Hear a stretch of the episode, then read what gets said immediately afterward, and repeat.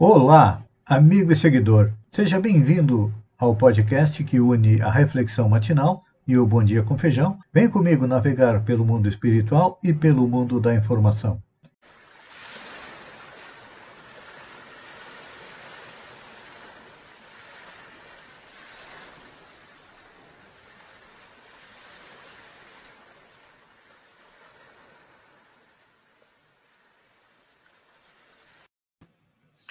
Olá, amigo e seguidor.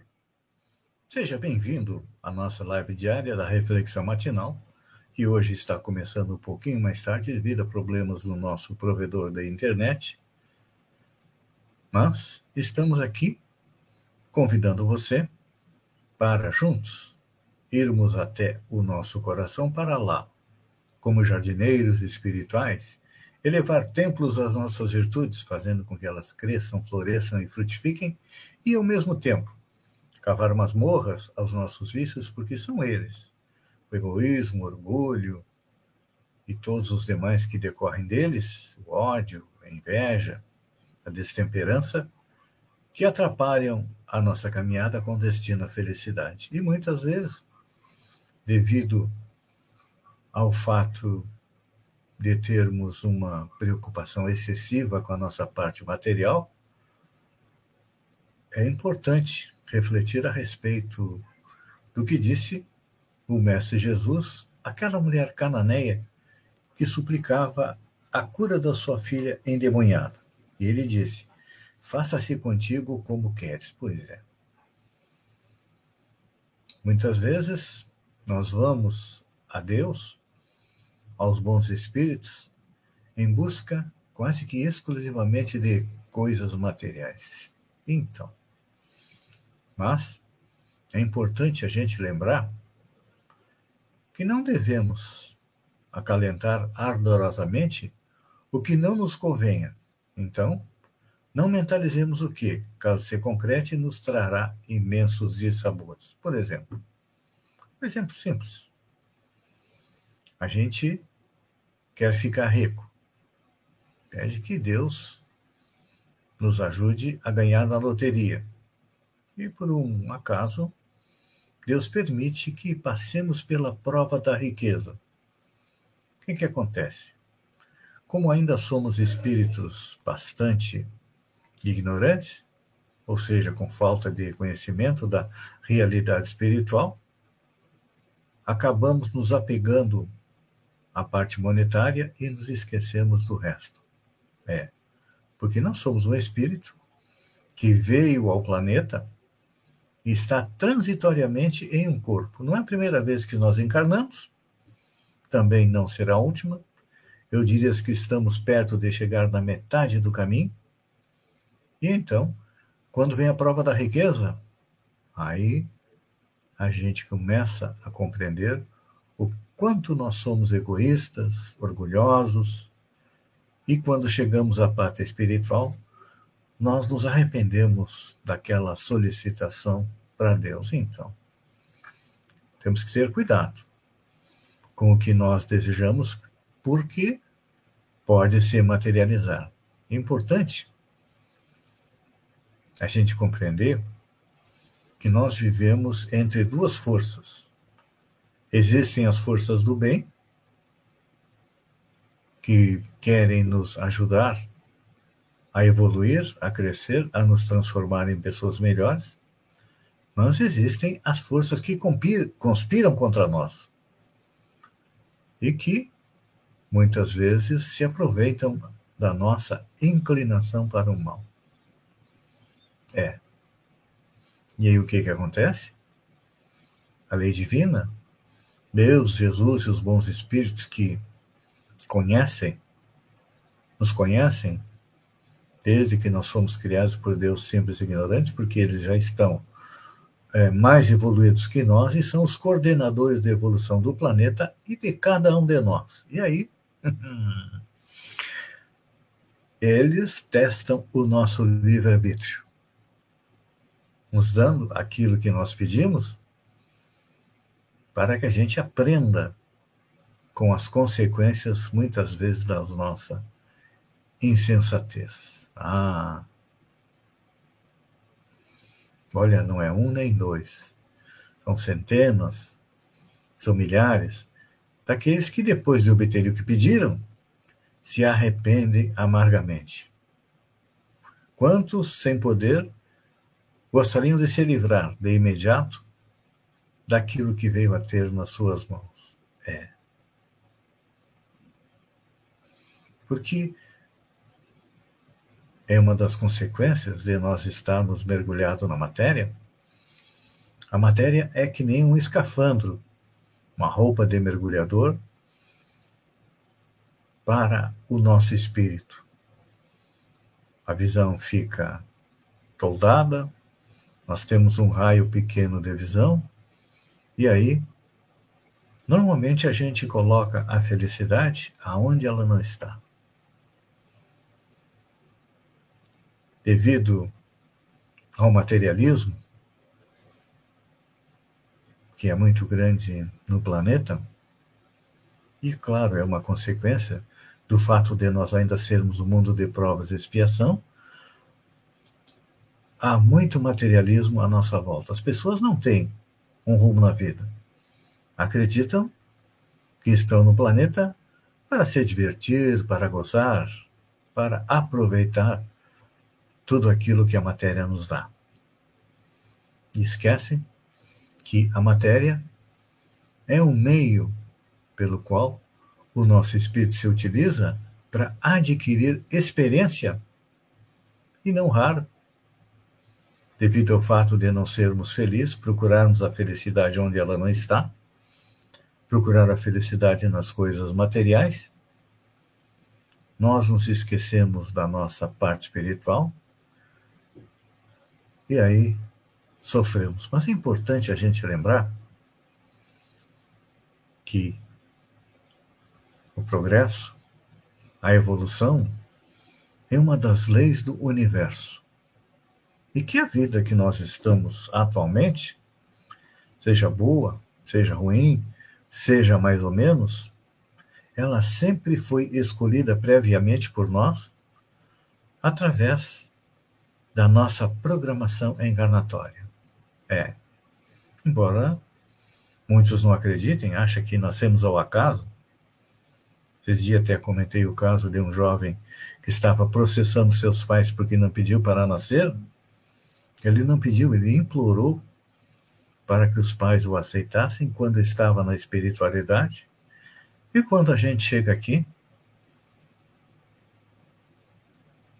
com a visão estreita, através da viseira do escafandro, que é o nosso corpo, que são os nossos olhos, a gente acha que não escolheu nada daquilo que nós estamos passando, mas não.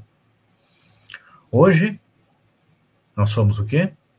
Nós somos o reflexo, ou seja, a continuidade daquilo que nós somos nas encarnações anteriores. As doenças, as dificuldades, os problemas familiares, todos são colocados na nossa vida para que possamos aprender, para que possamos evoluir e que possamos aumentar a nossa capacidade de amar. É. Através do quê? Através do cultivo das nossas virtudes. Por isso que diariamente eu convido você para, como jardineiros espirituais, elevar templos às nossas virtudes e, ao mesmo tempo, cavar masmorras aos nossos vícios, porque se não pudermos extirpá-los, e todos nós podemos, o que nos falta é a vontade, e a vontade é uma das potências do nosso espírito que a gente utiliza muitas vezes incorretamente. É claro que nós sofremos, mas podemos mudar isso. Podemos, através do cultivo, como eu disse, das nossas virtudes, nos transformar numa pessoa melhor, que compreende e respeita as leis divinas e também compreende que a verdadeira vida não é a vida aqui da Terra, não. E a vida espiritual, para onde nós vamos voltar e aí começa a preparar a bagagem de boas ações. Pense nisso. Enquanto eu agradeço a você por ter estado comigo durante esses minutos, fiquem com Deus e até amanhã, no amanhecer, com mais uma reflexão matinal. Um beijo no coração e até lá, então.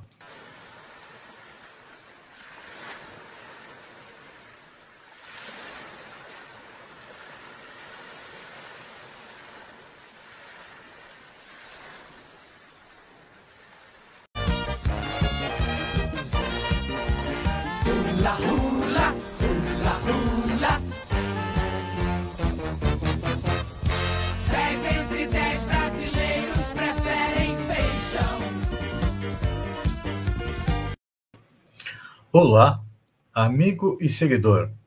Seja bem-vindo à nossa live do Bom Dia com Feijão, onde eu convido você, vem comigo, vem navegar pelo mundo da informação com as notícias da região, Santa Catarina, do Brasil e também do mundo. Começamos com um resumo, uma panorâmica da vacinação da região. Segundo o vacinômetro do governo do estado de Santa Catarina, 78,31% da população do extremo sul catarinense está vacinado com a primeira dose e 71,47% com a segunda dose. No estado, 80,64% está com a primeira dose e 73,39% com a segunda dose. Ermo é a cidade que está melhor posicionada em termos de vacinação, com 96,94% com a primeira dose e 89,36% com a segunda dose. Sombrio, como sempre, é a cidade com índice de vacinação, com 67,73% na primeira dose e 63,61% com a segunda dose. A baixa vacinação fez com que não baixasse de 100 o número de casos diários e o número de contaminados em tratamento chegasse a em torno de 300 mantém Sombrio, é, mantém desde o início da vacinação como a cidade que menos vacinou. É, eu acredito que seja um reflexo da campanha lá atrás. O prefeito Zênio Cardoso dizia que o problema da saúde de Sombrio era a falta de resolutividade. Pelo jeito, em dois mandatos, não conseguiu resolver o problema e hoje se reflete na baixa vacinação e no alto número de contaminados contaminados. Desculpem. Vacinação de rotina é suspensa no posto central em Balneário Rui do Silva. E olha só, presente aniversário.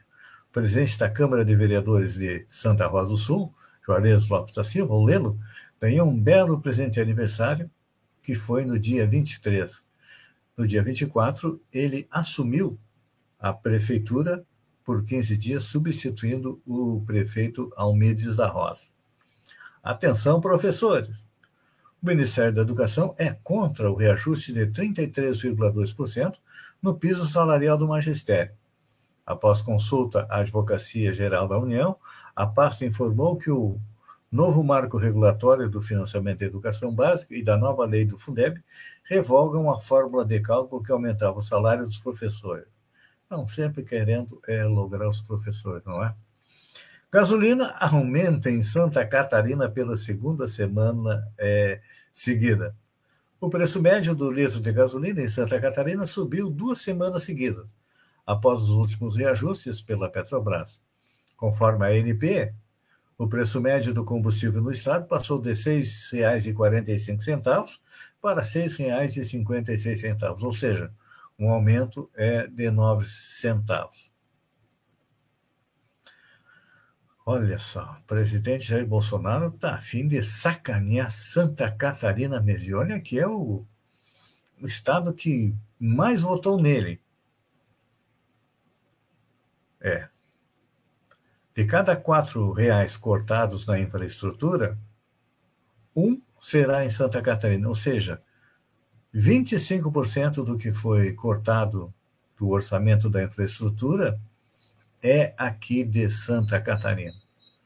O Estado perdeu 43,2 milhões para obras e rodovias, é com o fato do presidente vetar parte é, do investimento, não é investimento, é para correção, né?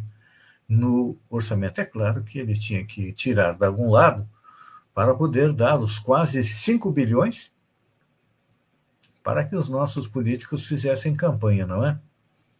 Eles já ganham um pouco do salário, ainda tem que dar mais 5 bilhões para eles fazerem campanha. Olha, é uma raça que quando a gente vê um político, pelo menos a maioria deles, é, utiliza aquela expressão dos judeus, diz raca e cospe no lado significa gente é de má vida. Não são todos, é só 90%.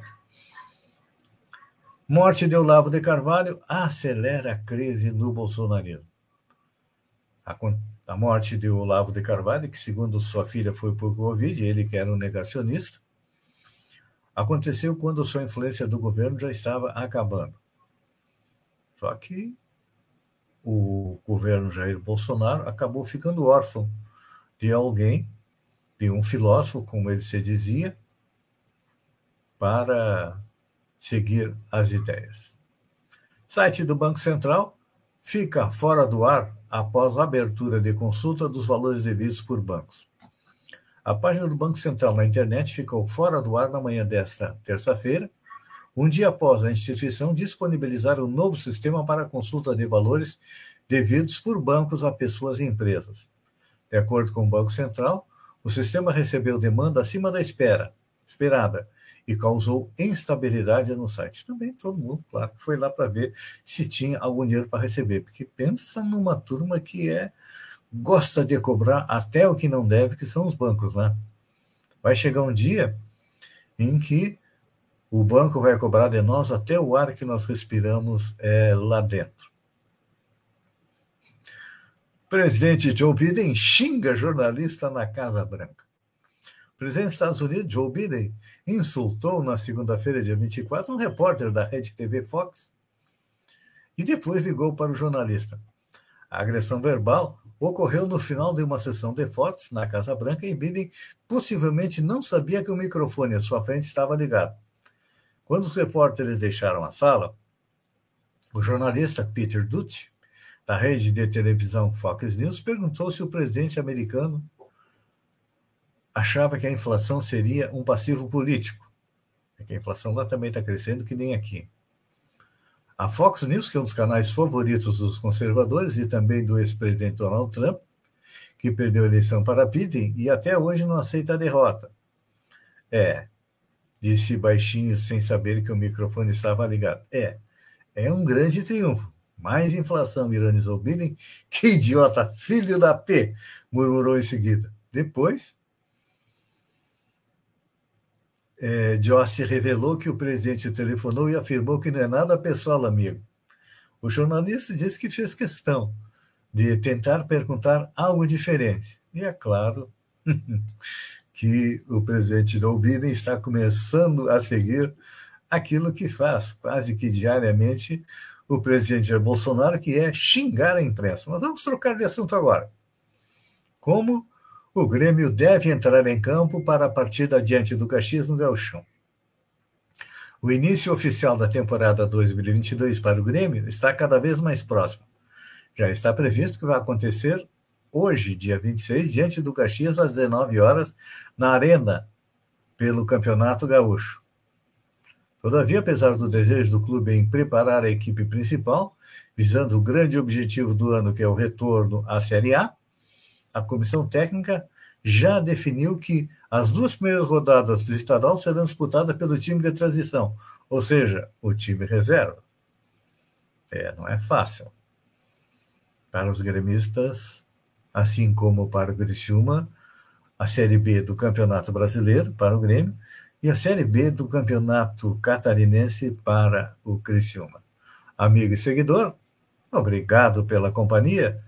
Fiquem com Deus e até amanhã, hum, às 6h50, com mais um Bom Dia com Feijão. Um beijo no coração e até lá, então.